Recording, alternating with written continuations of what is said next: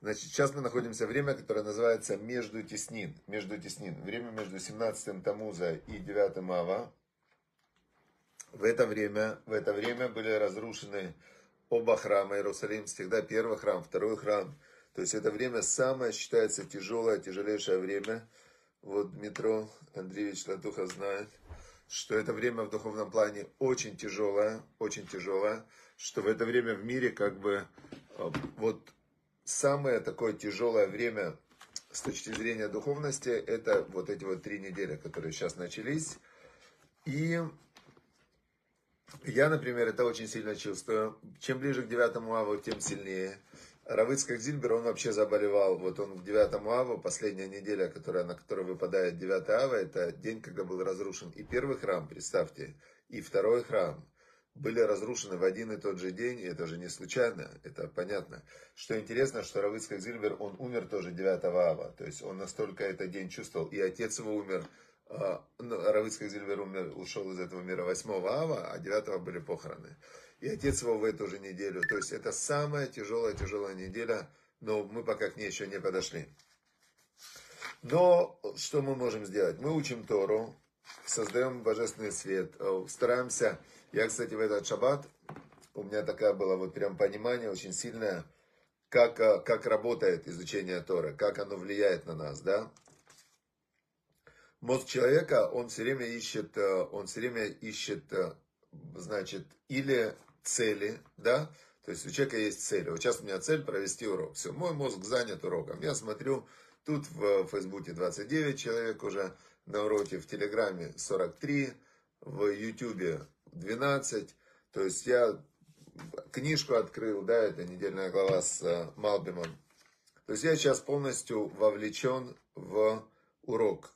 То есть мозг, когда у тебя есть какая-то цель, ты вовлекаешься в эту цель, и ты думаешь о том, как ее достигнуть. Если цели нет, если цели нет, то мозг человека, он э, занят решением проблем. То есть он начинает сканировать, сканировать окружающий мир, внутренний мир, отношения с людьми и искать, где же есть, где есть проблема, где есть боль, где есть страх, где есть опасность, где есть всякое. Потом ты, оп, занят опять какой-то целью, да, тебе нужно там еду приготовить, в магазин сходить. Ты, значит, идешь туда, но как только ты от цели от, а, отпускаешься, ты опять уходишь в какой-то негатив, в в блуждание, да, блуждание, влекомый сердцем и глазами, то есть тебя или кто-то тебя зацепляет, или же ты а, сам погружаешься в какие-то свои воспоминания, или же ты в будущем начинаешь искать цели. Или пессимисты, они в будущем начинают искать неприятности. Теперь как работает Тора? Тора работает следующим образом. Ты свое внимание при, а, как бы присоединяешь к словам Всевышнего или пророков. Да, то есть Тора, ты изучаешь слова Всевышнего, пророков или мудрецов. С какой целью? С двумя целями. То есть изучение Торы, оно идет с двумя целями. Первое – это понять, осознать и через это понимание, осознание соединиться со Всевышним. То есть тут все понятно. Ты занят тем, что ты э, волю Всевышнего пытаешься осознать, понять и впитать как бы в себя, да? Но второе, вторая цель Торы – это узнать из Торы, а как правильно действовать, чтобы не было проблем и сложностей. То есть Тора регламентирует. Мы изучаем сейчас Тору глобально, как, а, как мировоззрение, как, а, как подход к жизни. Но есть, а, но есть конкретно законы, аллахот, то есть как вставать с утра. Вот ты открываешь, есть книги Тицут, Шуханарух, Шулханарух, Рамбам, и он эти книги четко объясняет. Есть книги про отношения, есть книги про семейные отношения, Шломбайт, есть книги про то, как, э, как вести дела в бизнесе, как э, дружить, как, э, то есть про все. Любой момент прописан, расписан, исследован и регламентирован. Получается, что ты достигаешь двух целей. Первая цель, ты в контакте со Всевышним. Вторая цель, ты изучаешь, как действовать. У тебя и психологически хорошо, тебе спокойно. И ты реально изучаешь проверенную систему, как жить в этом мире, чтобы было все хорошо. Что такое хорошо? Это как бы есть очевидные вещи для всех. Хорошо это когда хорошо в теле, когда хорошее здоровье. Хорошо это, когда шалом, мир с людьми, мир с близкими, мир просто с людьми. Шалом это прекрасно. Все мы сейчас ценим, что такое шалом, потому что находимся в состоянии войны. Объективно хорошо, когда у тебя есть семья, и у тебя есть хорошие отношения с близкими людьми, с детьми, с родителями, с э, женой. Все это прямо конкретно то, Тора, прямо об этом, я не знаю, 30-40% Торы, как строить отношения с людьми. И четвертое, хорошо, когда у тебя есть деньги, работа, когда у тебя есть благополучие, и ты при этом никому не должен, и ты при этом ни с кем не ругаешься, не судишься и так далее. Это вот четыре объективно хороших вещи. И это все то, что Тора изучает и нам рассказывает, как это достигнуть. Но надо помнить при этом, что это не то, что придумал человек. Изучая Тору, мы изучаем волю Всевышнего. И главная цель Торы, главная, это как бы высшая цель Торы, это через изучение Торы и соблюдение заповедей соединиться со Всевышним, с тем, кто дал Тору и который дал заповеди. И как э, царь Соломон в Мишлей каждую главу практически начинает, он говорит, «Баним атем, сыновья вы, слушайте меня». И тот, кто начинает слушать Всевышнего, он становится как сын для Всевышнего. Очень понятно. Глава Матот. Итак, значит, первый отрывок, э, он состоит из двух частей. Сегодня первый день недели, воскресенье, и здесь есть две части в этом сегодняшнем отрывке. Одна часть, она о, значит, давайте я прочту начало, и потом объясню как бы коротко, потому что очень длинный этот отрывок. Первый сегодняшний, я все не успею прочитать. «И сказал Моше главам колен, и сынам Израиля говорят». То есть он вначале собрал глав колен, главных в народе Израиля, это были как э, ну, князья, знатные люди, главы колен. Зе давара шерцевашем. И он им говорит, вначале главам колена, а потом всему народу. Это вещь, которую приказал Бог. И дальше говорится о очень-очень важной теме, которая прям сегодня дочка вот э, зашла, она как раз так красиво получилась. Значит, э, слушайте, написано, Иш, человек, человек, мужчина, ки идор недер ляшем, когда он возьмет обед перед Богом. Или поклянется клятву запретить себе что-то, запретить своей душе, значит, пусть не обесценивает свое слово, и все, что выйдет из его, из его рта, сделает. Иш это была мужчина. Вейша, титидор недер ляшем. И женщина, когда она сделает недер, возьмет обед перед Богом, или запретит э, себе что-то в доме отца ее, пока она, пока она еще подросток, девушка. То есть тут у нас есть, э, как бы сразу нам э, Тора говорит следующую вещь, что есть такое понятие, как, э, как недер, обед перед Богом и клятва перед Богом. То есть человек может вступить в личный, конкретный, индивидуальный контакт со Всевышним, когда он берет обед есть целый трактат Талмуде, называется Недорим Обеты, который разбирает законы. Есть в, в Аллахот, в книгах законах, во всех есть Тицур Шулханарухи, везде есть целая глава, посвященная обетам. Мудрецы говорят в один голос, а, это письменная Тора, мудрецы уже следующих всех поколений говорят, не бери обеты, не приближайся ко Всевышнему настолько близко, что ты а, перед ним заявляешь, что я что-то или клянешься, или берешь обед, и а потом ты это не делаешь. То есть прямо в Торе прямым текстом написано, что написано прямым текстом, что это очень, а, очень сложная такая история. Да, пропадает почему-то интернет. Пропадает интернет. Что-то вот у меня со сбоем работает интернет два дня уже, да. Сейчас я тогда перейду в, на другую локацию. Перехожу я на другую локацию. Так, все, вернулись. Перешел я на мобильный интернет. Перешел я на мобильный интернет и, значит, в Телеграме восстановилась связь. В, в Телеграме восстановилась связь. в Фейсбуке восстановилась.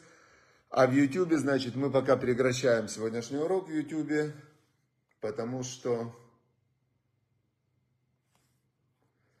Или сейчас я подключусь и в Ютубе тоже. –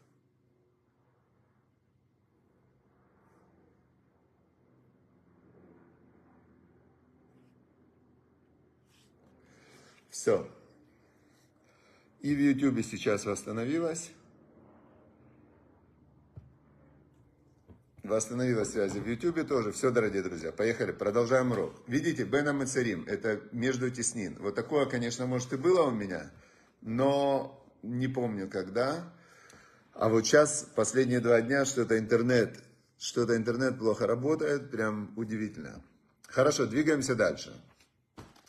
Итак, значит, э, недер это такая... И мудрецы сказали, лучше со Всевышним не вступать вот в такие отношения индивидуальные. Потому что если ты пообещал что-то, включается все в этом мире очень уравновешенно. Если вы обратите внимание, что весь этот мир, он стремится постоянно к гармонии. То есть вот э, вы, например, попили воды, потом вам надо там идти в туалет, вода испарилась, вам опять надо пить воды. То есть все время тебе что-то не хватает, ты возвращаешься в гармонию. А, зима, потом лето. Там все в этом мире очень уравновешено. Каким-то образом система, она стремится постоянно к равновесию. Потому что, например, есть удивительный факт. Рождается девочек, мальчиков рождается больше, чем девочек, потому что у мальчиков больше смертности. И в какой-то момент уравновешивается эта цифра. Представляете? Там весь этот мир, он стремится к гармонии. Теперь, если ты берешь что-то из этого мира, да, то есть а, ты говоришь Всевышнему, я беру обед, что я буду что-то делать, ты обещаешь, ты как бы э, со Всевышним вступаешь в тесные взаимоотношения. Зачем обычно это делают? Э, человек не делает ничего просто так.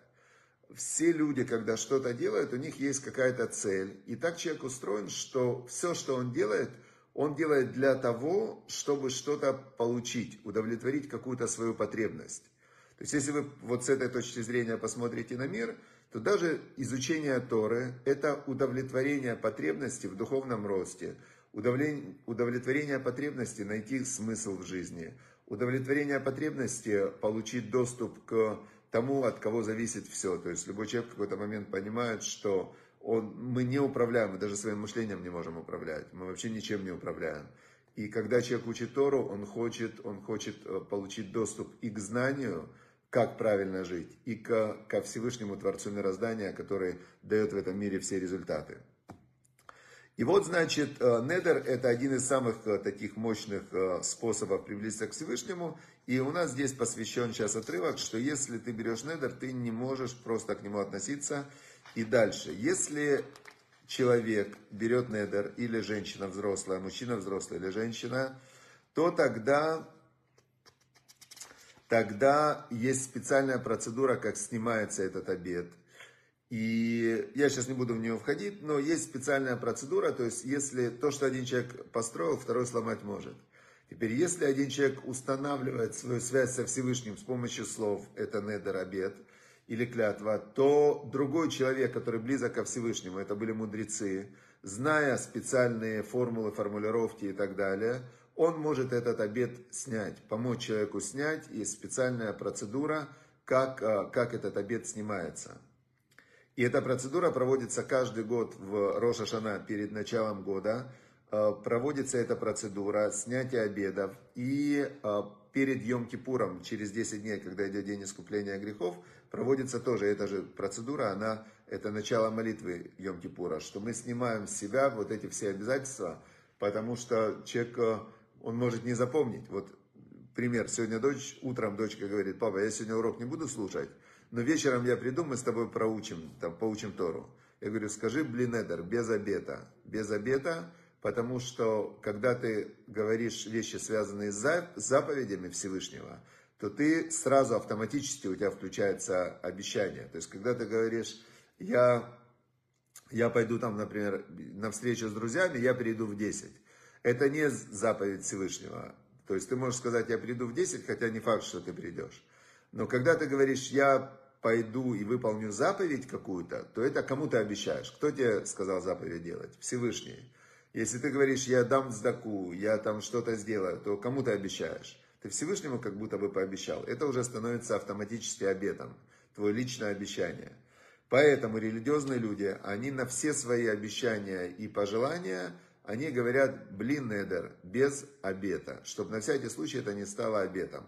Без обета. Конечно, если на русском это говорить, то будет, будет странно, да? как бы ты человеку что-то обещаешь, и говоришь, без обеда. Он говорит, без обеда? Ты говоришь, нет, без обеда. И ты ему попробуй объяснить, что такое без обеда. Но на иврите блинедер, блинедер, прям вот как э, недер это обед, звучит абсолютно нормально. И люди, которые боятся согрешить и боятся попасться как бы вот в эту ловушку, да, что ты пообещал Богу и не сделал, значит, э, они говорят на все свои обещания блинедер, вообще стараются, избегают давать обещания. Если говорят о будущем и о своих планах, добавляют имерцешем, если захочет Бог, или э, безраташем, с Божьей помощью, да, то есть есть э, и так и так говорят. А самые такие знающие люди, они никому не рассказывают о своих планах, кроме тех, которые могут их благословить и помочь им реализовать эти планы. Потому что есть известная такая в Талмуде фраза, что благословение есть вещи, спрятанные от глаз. А царь Соломон в Мишле, он говорил такую вещь, что, как, я не помню, как точно дословно это звучит, но что планы о будущем, они легко разрушаются, Э, но там он добавляет, но что много пользы, когда есть ее отцим, когда есть советники, то есть он как бы дает вот, этот вот, вот эту разницу, что когда ты говоришь о будущем, это только виртуальная реальность, это твоя идея. Теперь э, есть идея, которую ты молишься, ты просишь, ты наполняешь ее силой, ты действуешь. Эта идея постепенно материализовывается, и ты с помощью своих действий, молитвы и так далее, ты эту идею, там, мечту или цель ты ее как бы уплотняешь, уплотняешь, уплотняешь, действуешь, действуешь, действуешь. И потом, если другие люди начинают тебе помогать в этой цели, в этой мечте, в этой твоей идее, то эта идея становится реальностью. Но пока она еще на уровне идеи, пока ты думаешь о будущем, если другие люди начинают наоборот, чтобы у тебя не получилось, у тебя ничего не получится, я тебе говорю, не получится – или про себя они это думают, то получается твоя идея, которая еще нежная, как росток, она попадает в идею других людей, которая, которая может ее как ядом этот росток уничтожить. Поэтому обычно принято не рассказывать о своих планах, о своих идеях, а рассказывать только тем, например, к цадику ты пришел, и ты ему говоришь, уважаемый праведник, благословите меня, чтобы моя там цель, мечта сбылась. Он говорит, благословляю тебя, чтобы Всевышний выполнил все запросы твоего сердца для твоего добра. Бах! Он как бы тебе не просто усилил твою идею, а он ее просто сделал, прямо он ее поднял, дал ей такую мощную силу. Поэтому тоже есть еще один такой закон, что пусть не будет благословения даже простого человека легким в твоих глазах. Это там есть целое э, учение в Талмуде об этом, что благословение любого человека имеет силу, но точно так же написано, что злой глаз, злой глаз, перкевод это мы учили, злой глаз, злое начало внутри человека и ненависть людей, они человека вообще с этого мира сживают. Поэтому нужно понимать, что как в плюс работает позитив очень сильно, пожелания хорошие, благословения, также работает в минус негатив. Поэтому вот тут надо быть осторожным. Теперь недеры это просто как как в спорте, знаете, как в спорте спортсмены все тренировались, хотели стать чемпионами. А некоторые, они употребляли анаболические стероиды, то есть препараты, которые запрещенные препараты. И эти препараты, они давали сверхрезультаты, но потом некоторые спортсмены умирали после этого. Если мы посмотрим, самые такие, там, например, э, Бен Джонсон был рекордсмен мира, умер, там, э, Гриффит Джойнер, которая была рекордсменкой мира у женщин, там, фантастический результат, в 40 лет умерла. То есть э, за вот эти вот сверхрезультаты нужно платить очень сильно, это опасно. То же самое в отношениях со Всевышним. Недер дает невероятную э, силу, прорывную твоим планам, твоим каким-то мечтам, твоим э, в моменты проблем. Но потом за этот недер, это как анаболические стероиды, потом очень опасно. И здесь нам рассказывается полностью, э, значит, суть недеров, и она как бы закрыта, так как письменная Тора это как сжатый файл, то здесь все рассказывается на примере, как папа, может э, своей дочке, если она взяла недер, он может его снять, как муж может снять недер жене. И в этих вот, казалось бы, ну, редких случаях, да, потому что и муж может снять недер только если он его услышал первый раз и не промолчал, потому что если он промолчал, он как будто бы его закрепил. И папа, если услышал и промолчал, как будто бы закрепил. То есть рассказывается очень много про дочку и про жену, но по факту здесь а, нам рассказывается, как работает система, как она устроена, система Недрова, как их снимать. И Талмуд в трактате Недорим, это целый такой толстый трактат, он как раз на базе каждого вот этого вот оборота в письменной торе, он выводит оттуда законы, как эта система работает и как снимать эти недеры. Теперь, значит, э, все, заканчивается отрывок про недеры, это 30-й отрывок получается, да? И начинается... Э, значит, смотрите, интересно, что Эле, Эле Ахутим Ашер Цивашем – но при этом надо помнить, хутим это постановление. Есть законы, которые понятны человеческой логике. Понятны там логике, что, например, украл человек э, овцу, должен вернуть. Да, но это понятно. Даже понятно, что за овцу должен вернуть 4, а за быка 5. Понятно.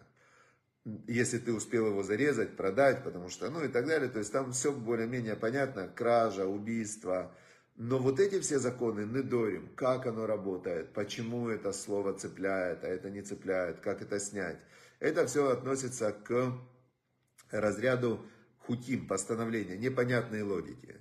Именно в этом, вот в этих вот законах и проявляется больше всего вера во Всевышнего, потому что когда тебе понятно, что надо делать, и ты делаешь, так ты кому служишь? Своему пониманию. Ты, да, Всевышний такой же умный, как я, молодец. Когда ты веришь и ты соблюдаешь те вещи, которые ты не понимаешь, как работает, то тогда это, это, это действительно акт веры, и это то, что больше всего приближает ко Всевышнему. Дальше Муше Рабейну, э, значит, э, Маше Рабейну, дальше вторая идет часть. Бог сказал Муше, говоря, что нужно отомстить э, за сынов Израиля Медианим. И после этого ты умрешь. Дальше он ему дает приказание отомстить медианам, которые хотели уничтожить еврейский народ, им отомстить. Прям прямым текстом написано «Нком никмат бне Исраэль меет медианим». Значит, отомсти, отомсти э, местью этим медианим. Значит, и после этого ты умрешь. И Маше Рабейну собирает 12 э, тысяч воинов из э, каждого колена Израиля по тысяче воинов в армию. И, а, значит, с ними отправляют Пинхаса, который до этого убил Зимри, и Пинхас, который совершил поступок самопожертвования, он готов был умереть, освящая имя Всевышнего, и умереть за, за вот эту вот идею, за то, что, за то, что тот, кто нарушает публично волю Всевышнего, значит, э, ревнитель, тот, кто действительно его это прям ему больно, и только это единственная причина, то он может того убить. И он готов был убить и убил Зимри и эту Козби, и он становится главным над этим войском. И они выходят на войну, в которой они побеждают, побеждают они, значит, этих медианитян, убивают всех, и как раз туда пришел Белям, помните, Белям, который э, его приглашали проклясть, и он вместо того, чтобы проклясть, он благословлял, а потом он, когда уходил, он сказал совет, что совратите сынов Израиля, пусть они займутся развратом, и тогда Всевышний от них отвернется. И он пришел, значит, когда медианитяне и мавитяне сделали по его совету, и действительно был мор, 24 тысячи человек из колена Шимона, которые начали это делать, умерли от эпидемии. И он пришел за своими деньгами. Он говорит, смотрите, мой совет сработал, пожалуйста, вы меня звали проклясть, Э, я проклял, э, значит, ну, проклял, не проклял, но совет же вам дал, сработало, дайте деньги. И как раз он приходит за деньгами, и в это время, э, в это время война, и, значит, всех медиантян убили, и написано, что и, и значит, Веэт Билям бен Беор, Аргу Бахерев, и Биляма, сына Беора, его тоже убили мечом. Значит, и взяли они в плен, взяли э, женщин, детей взяли в плен, мужчин всех убили. Вайходит, и взяли они всю, все имущество, всю добычу, и пришли, они принесли все это в лагерь к Элизару Акоину и к, значит, для того, чтобы узнать, что с этим совсем делать. Теперь смотрите, что получается. Получается здесь очень интересная вещь. Меня, для меня всегда это было очень э, ну, непонятным отрывком, потому что мы привыкли Бога считать, э, знаете как, такое было выражение, боженька добрый, да, боженька простит. Боженька, вообще это к Богу неуважение. Что за слово боженька? Это Бог, это Творец мироздания, хозяин мироздания, который полностью сотворил Вселенную, мироздание, все. Какой он Боженька? Он Бог. Теперь, а, теперь что дальше? Дальше, когда мы понимаем его, что он только добрый, он, он добрый, он это добро и есть, он мир сотворил именно только потому, что хотел давать нам добро. Но, но он же и царь, он же и Бог, он же и царь. И его надо бояться, как царя. Поэтому, поэтому надо об этом помнить. И мы видим в Торе проявление Всевышнего и в качестве э, добро, добро и любовь, и в качестве царя. Поэтому есть бояться Бога, есть любить Бога, а вместе это называется почитать Бога. А есть такое слово почет, да, уважение, почет. Что такое уважение, почет? Это смесь между страхом и любовью. Вот как мы к Богу должны относиться с почетом, к родителям с почетом, да, почитая отца и мать. Когда мы просто кого-то любим, то мы как маленьких деток любим, котят любим, да. Это может быть такое обесценивание, да, такое, ну, даже пренебрежение может быть, да, котенок, ой, какой котенок, и там, ну ладно. То есть котенок его любят, или там маленький ребенок, какой-то младенец его любят. Какого-то злодея очень сильно боятся, и хотят от него убежать, потому что у него есть сила, там он может уничтожить. А Бога надо и любить, и бояться, это называется уважение, почет, смесь любви со страхом. И вот это так мы должны относиться ко Всевышнему, это мы учим из Торы, причем страх, он важнее. Вот 10 отрывок 9 главы. Сейчас мы переходим к Мишлей, и а, в 9 главе, вот сегодня 9 число, мы изучаем 9 главу, 10 отрывок – он звучит на иврите так. Тхилат хахма раташем. Значит, начало божественной мудрости – страх перед Богом. Ведат к душим бина. И познание святости святых бина. Дальше есть э, уже логика, сообразительность, причинно-следственные связи.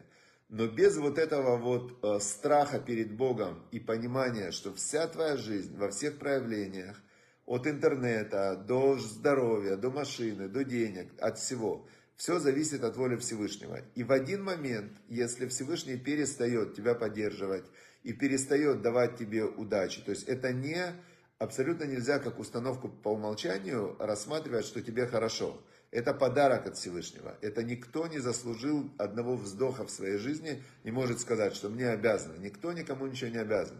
То, что ты появился на свет, тебе повезло. Каждому из нас реально повезло, что сперматозоид, что папа встретил маму, сперматозоид вошел в яйцеклетку, что все это каким-то чудом выросло 9 месяцев в животе, потом, что нас в детстве там выкармливали, вынашивали, в, в это самое, лечили от всяких заболеваний, которые спасали от микробов. И вот мы, значит, выросли. Все подарок. От первой до последней секунды, минуты. Это подарок Всевышнего, то, что сейчас иммунитет работает, то, что работает равновесие, то, что работают там все системы в организме, это все нужно с утра просыпаться и прыгать до потолка от радости, от благодарности, что такой подарок дал Всевышний.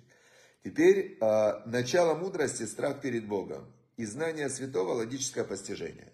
Теперь, когда ты Бога боишься, то это тебя обязывает, это тебя мобилизует, это тебя включает – на то, чтобы дальше изучать, что Бог от тебя хочет и как получить Его любовь. То есть, если ты просто Бога любишь, то ты можешь, ну, люблю и спать дальше, там, например. Люблю, но, ну, и я его люблю, он меня любит, типа, нормально, когда-нибудь встретимся, да, мы же друзья. Значит, я помню, как один меня спрашивал, там, человек, он говорит, а я вот Бога люблю, мы с ним в хороших. Я говорю, ну, если ты с ним в таких хороших, так сделай что-нибудь для него. Ну, мы, чего буду для него что-то делать, мы же в хороших. Хорошо, а если ты его боишься, и ты знаешь, если ты не сделаешь, будет проблема. О, тогда я сделаю, тогда я сделаю, пожалуйста. То есть, как же я не сделаю? Потом, когда ты уже его боишься и ты делаешь, то ты понимаешь, насколько велика любовь Всевышнего к тебе и твоя ко Всевышнему, и ты э, это делание ты э, делаешь с удовольствием, и ты делаешь это с радостью. Но по факту, вот сказал нам царь Соломон, что начало мудрости, страх перед Богом, одиннадцатый отрывок. И сразу же идет награда. То есть это же не просто так ты служишь Всевышнему. Одиннадцатый отрывок. Киби ирбу ямеха, потому что во мне умножатся твои дни, Ваюсифу лехашнот хаим, и добавят тебе годы жизни твоей. То есть это все не бесплатно. Ты, когда служишь Всевышнему, то ты знаешь, что обязательно есть награда.